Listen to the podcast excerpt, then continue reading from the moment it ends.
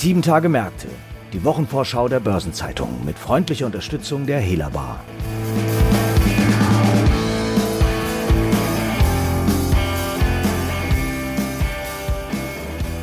Die anstehende Woche hält vielfältige Themen und Ereignisse bereit. So findet zum Beispiel die mit Spannung erwartete Zinssitzung der EZB statt. Und in den nächsten etwa 20 Minuten erfahren Sie darüber hinaus hier, was zu erwarten ist, wenn das Pharmaunternehmen Dermafarm am Dienstag Halbjahreszahlen vorlegt. Oder was auf der Agenda des Kapitalmarkttags beim Life Science Konzern Merck steht. Und auch, worum es bei den beiden informellen Treffen der EU-Finanzminister zum Ende der kommenden Woche gehen wird. Und damit heiße ich Sie, liebe Zuhörerinnen und Zuhörer, herzlich willkommen zu einer neuen Episode von Sieben Tage Märkte. Heute ist Freitag, der 3. September. Mein Name ist Franz Kongbui und ich bin Redakteur der Börsenzeitung. Und gemeinsam mit meinen Kollegen Christiane Lang und Marc Schröers, Leiter des Wirtschaftspolitikressorts sowie auch unser währungspolitischer Korrespondent, stelle ich Ihnen die Themen vor, die die anstehende 36. Kalenderwoche bestimmen werden. Beginnen wir mit der Europäischen Zentralbank, die am Donnerstag das Ergebnis der geldpolitischen Sitzung und auch die Stabsprojektion für Wachstum und Inflation in der Eurozone präsentieren wird. Und zu diesem Thema begrüße ich meinen Kollegen Marc Schröers. Hallo Marc. Hallo Franz, ich grüße dich. Marc, vor zwei Wochen hattest du hier mit Christian über das Notenbankertreffen in Jackson Hole gesprochen und dabei auch besonders über den Auftritt von US-Notenbankchef Jerome Powell. Jetzt geht es um die Zinssitzung der Europäischen Zentralbank am nächsten Donnerstag. Die Notenbanken und die Geldpolitik haben die Finanzmärkte nach wie vor fest im Griff. Ja, in der Tat, Franz. Die beispiellose Geldflut der Zentralbanken, die wir in der Pandemiekrise gesehen haben und mit kurzer Unterbrechung eigentlich auch schon äh, seit der Weltfinanzkrise. Äh, diese Geldflut ist der wesentliche Treiber oder ein wesentlicher Treiber für die Finanzmärkte, für die Rekordjagd an den Börsen, die wir bis zuletzt ja auch gesehen haben und erlebt haben. Wie eng die Interaktion ist, haben wir beispielsweise am äh, Dienstag beispielhaft gesehen. Gute Stimmung an den Börsen, DAX wieder bei 16.000 Punkte und dann lief über den Ticker Wortmeldung von Robert Holzmann. Das ist seines Zeichens der Zentralbankchef in Österreich und damit auch Mitglied im EZB-Rat, der darüber sinniert hat, dass ab dem vierten Quartal die äh, Anleihekäufe der EZB vielleicht gedrosselt werden könnten angesichts der guten Konjunktur, angesichts der steigenden Inflation. Ja, und das hat sofort für Verunsicherung gesorgt, ähm, für Verluste an den Börsen. Das zeigt äh, letztlich auch die beispiellose Gratwanderung, vor der Zentralbanken und letztlich auch die EZB beim Ausstieg aus der äh, Corona-Krisenpolitik stehen.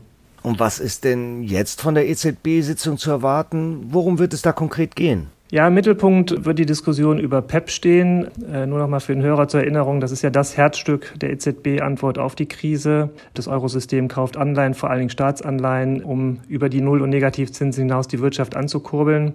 1,85 Billionen Euro umfasst das Programm aktuell nach zwei Aufstockungen und ebenfalls zwei Verlängerungen. Nach zwei Verlängerungen läuft es bis mindestens März 2022.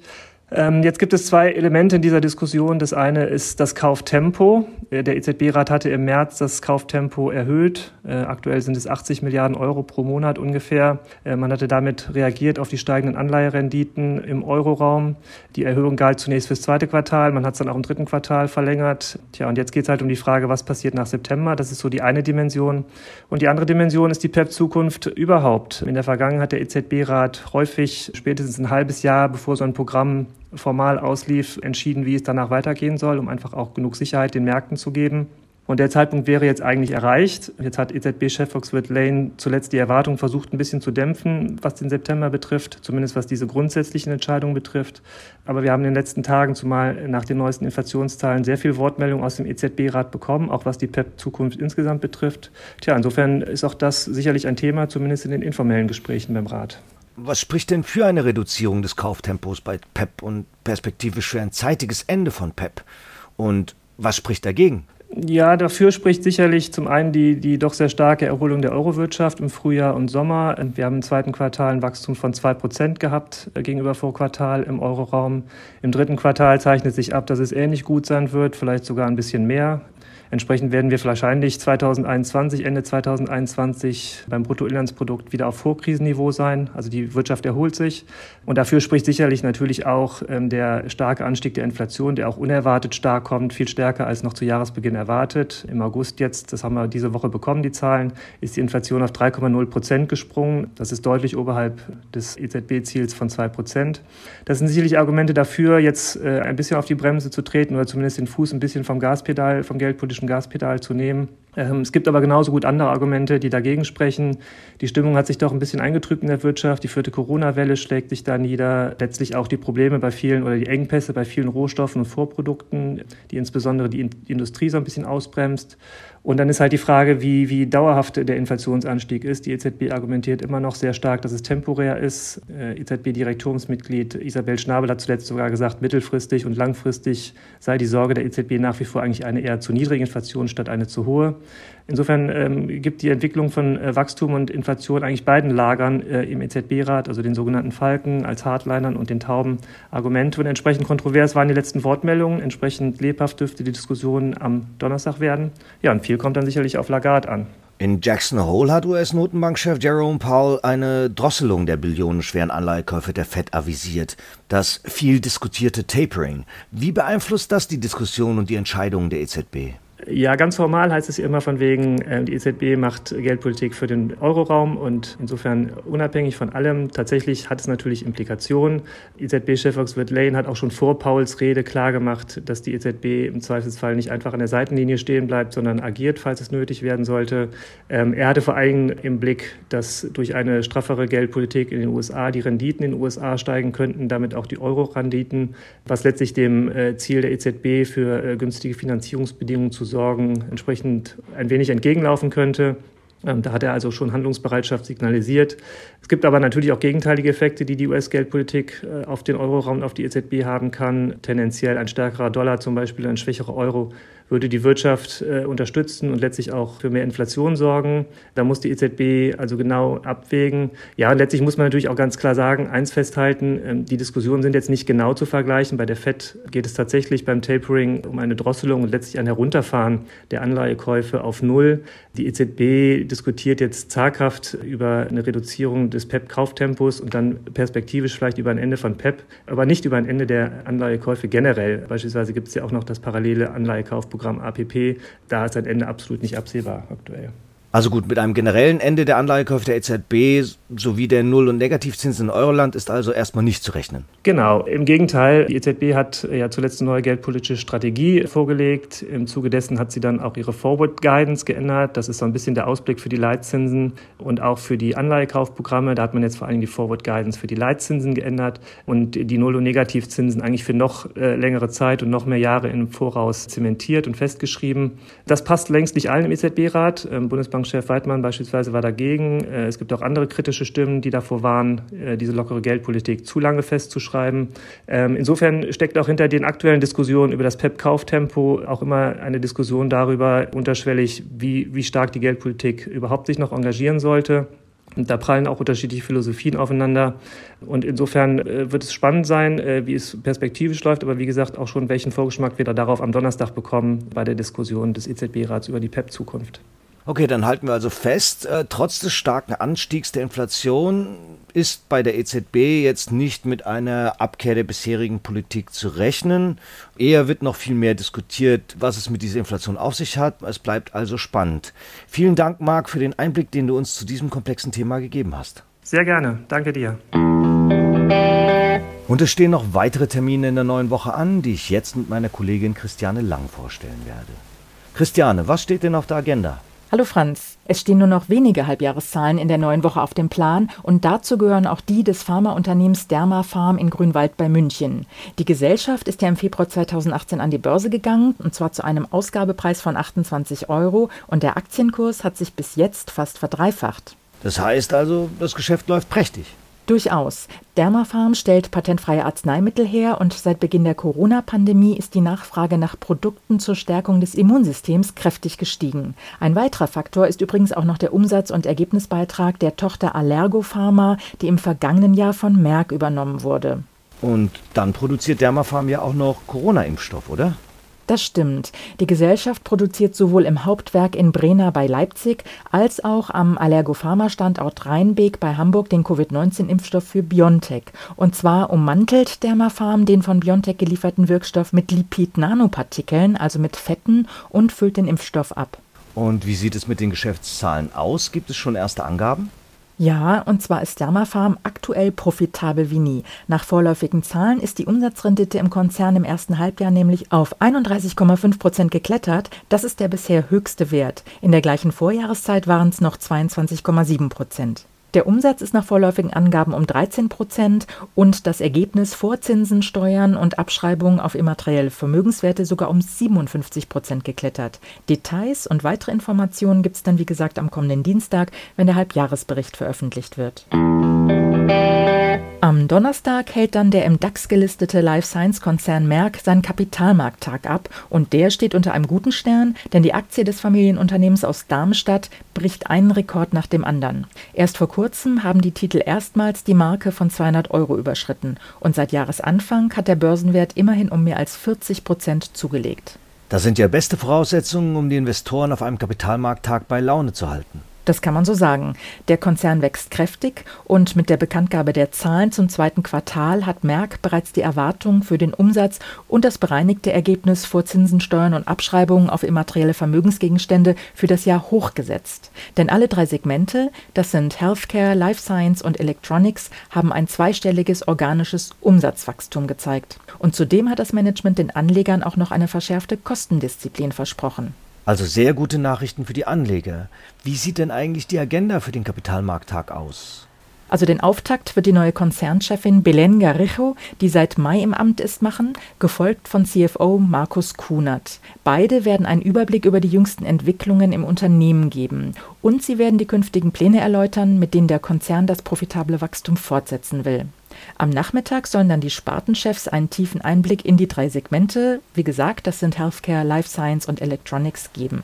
Aber eine Präsenzveranstaltung wird das sicher noch nicht, oder? Nein, da hast du recht. Der Kapitalmarkttag findet am Donnerstag virtuell statt und zwar von 10 bis 16 Uhr. Außerdem stehen in der neuen Woche gleich zwei informelle Treffen der EU-Finanzminister auf dem Plan. Das erste findet am Montag in Form einer kurzen Videokonferenz statt. Dabei wird es um die Freigabe der nationalen Aufbau- und Resilienzpläne von Irland und Tschechien gehen. In diesen Plänen legen die Mitgliedstaaten ja ihre Reform- und Investitionsagenda für die Jahre bis 2026 dar. Bislang hatten die Finanzminister 16 nationale Investitions- und Reformpläne gebilligt, sieben weitere liegen zur Genehmigung fertig in den Schreibtischen. Am Freitag und Samstag treffen sich dann Olaf Scholz und seine EU-Amtskollegen persönlich im slowenischen Kranje zu einem grundsätzlichen Meinungsaustausch. Und um was wird es da gehen? Ein Thema sind die Auswirkungen, die der Klimawandel in Zukunft auf die Finanzmarktregulierung haben wird. Das spielt beispielsweise bei der Bewertung von Assets eine Rolle. Und dann spielt natürlich der Klimawandel auch in der Debatte um die Ausrichtung der Haushaltspolitik in den kommenden Jahren eine Rolle, denn auf der einen Seite müssen im Kampf gegen den Klimawandel viele Milliarden investiert werden, auf der anderen Seite haben sich viele EU-Staaten im Zuge der Corona-Krise weiter verschuldet. Um hier die richtige Balance zu finden, spielen ja die Haushaltsregeln eine wichtige Rolle. Genau, aber die Defizit- und Schuldenregeln sind ja noch bis Ende 2022 Corona-bedingt ausgesetzt. Diese Regeln sollten aber ohnehin reformiert werden und dazu war im Februar 2020, also kurz vor Beginn der Pandemie, bereits eine öffentliche Konsultation gestartet worden, die natürlich dann mit der Pandemie wieder abgeblasen wurde. Jetzt aber mit hunderten Milliarden zusätzlichen öffentlichen Schulden ist die Überprüfung wichtiger denn je und soll in der kommenden Woche wieder aufgenommen werden. Bis Jahresende will die EU-Kommission dann Vorschläge für eine Reform vorlegen. Überdies gibt es noch andere wichtige Termine und Ereignisse in den kommenden sieben Tagen. Es werden zudem wichtige Konjunkturindikatoren veröffentlicht. Eine Übersicht zu all dem finden Sie heute im Finanzmarktkalender auf Seite 2 der Börsenzeitung und unter börsen-zeitung.de/slash Finanzmarktkalender. Darüber hinaus ist noch das folgende erwähnenswert. Am Montag bleiben die US-Börsen feiertagsbedingt geschlossen. Am Dienstag erfolgt der Auftakt zur 69. Internationalen Automobilausstellung mit neuem Konzept an einem neuen Ort. Die Messe findet nämlich erstmals nicht mehr in Frankfurt, sondern in München statt. Die Mobilitätsmesse ist die erste öffentliche Großveranstaltung nach anderthalb Jahren Corona-Pandemie und nicht nur die Autoindustrie ist gespannt, wie die von 7. bis 12. September laufende IAA Mobility beim Publikum ankommen wird. Daneben ist für den Dienstag die voraussichtlich letzte Bundestagssitzung dieser Wahlperiode angesetzt und die Reserve Bank of Australia legt das Ergebnis der geldpolitischen Sitzung vor. Einen Tag später, am Mittwoch, legt die Bank of Canada dann mit dem Ergebnis ihrer geldpolitischen Sitzung nach, während die US-Notenbank Fed den Konjunkturbericht Beigebook veröffentlicht. Zudem veranstaltet der Chemieverband VCI eine Forschungskonferenz und es werden die wöchentlichen US-Öllagerdaten publiziert. Für Donnerstag wird am Bundesgerichtshof das Urteil zur Zulässigkeit des Rechtsdokumente-Generators Smart Law erwartet. Derweil wird der Prozess im Cum-Ex-Verfahren gegen ehemalige Mitarbeiter der inzwischen insolventen Maple Bank fortgesetzt. Und der Covid-Impfstoffhersteller Moderna veranstaltet einen Research and Development Day. Und zum Wochenabschluss veröffentlicht die Ratingagentur Standard Poor's die Einstufungen für Luxemburg, Malta, Norwegen, Österreich und Portugal. Es gibt zudem auch einige runde Geburtstage in den nächsten sieben Tagen zu feiern. 60 Jahre alt werden Otto Bock Haupteigentümer Hans-Georg Näder, die ehemalige Allianzvorständin Helga Jung, der CEO von König und Bauer Andreas Pleske, Johannes Evers Vorstandsvorsitzender der Berliner Sparkasse und die Wirtschaftsweise Monika Schnitzer. Ihren 65. Geburtstag begehen Jürgen Allerkamp, ehemaliger Vorstandschef der Investitionsbank Berlin, sowie Bernd Bohr, vormals Chef der Autosparte von Bosch und nun Aufsichtsratschef der schon erwähnten Otto Bock. Die 70 Lenze erreicht Wolfgang Kuss, ehemals für viele Jahre Leiter der Unternehmenskommunikation bei der Hela Bar. 75 Jahre alt werden Reinhard H. Schmidt, Seniorprofessor für International Banking am House of Finance der Goethe-Universität und Dirk Rossmann, Gründer und Geschäftsführer der Drogeriemarktkette Rossmann. Und sein 85. Lebensjahr vollendet der ehemalige Hela-Bar-Vorstand Hermann Adolf Kunisch. Artikel zu weiteren Geburtstagen und Personalien finden Sie nicht nur auf der Personenseite der Börsenzeitung, sondern auch gebündelt in unserer Personalia-App. In der kommenden Woche gibt es überdies Gedenktage wie den Internationalen Tag der Wohltätigkeit, den Gedenktag zur Konstituierung des ersten Deutschen Bundestages oder den Internationalen Weltbildungstag. Und vor zehn Jahren kündigte der damalige EZB-Chefvolkswirt Jürgen Stark seinen vorzeitigen Rücktritt zum Jahresende an.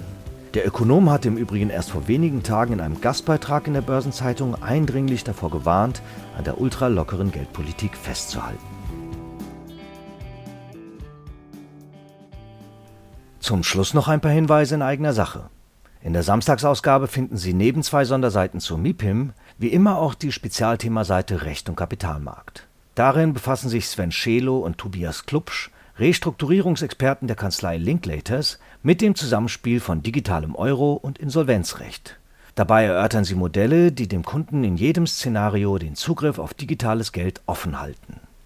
Im Interview beleuchten Arbeitsrechtler der Sozietät Abeln Rechtsanwälte, inwieweit eine Police in der Managerhaftpflicht auch die Funktion einer Rechtsschutzversicherung hat Hintergrund ist ein Urteil des OLG Frankfurt, wonach die D&O-Versicherung die Verteidigungskosten für den früheren Wirecard-Chef Markus Braun und seinen Chefbuchhalter übernehmen muss. Am Dienstag erscheint zum Start der Automobilausstellung IAA eine Sonderbeilage zum Thema Finanzen und Automobil.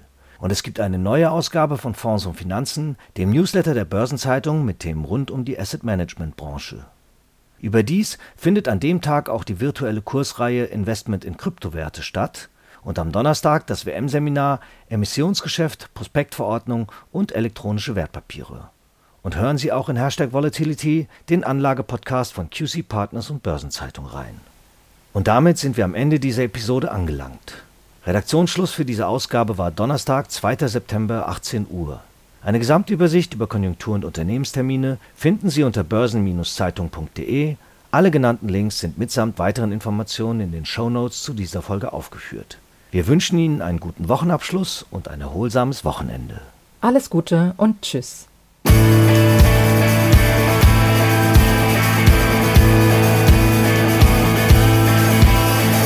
Das war Sieben Tage Märkte, die Wochenvorschau der Börsenzeitung mit freundlicher Unterstützung der Hela Bar.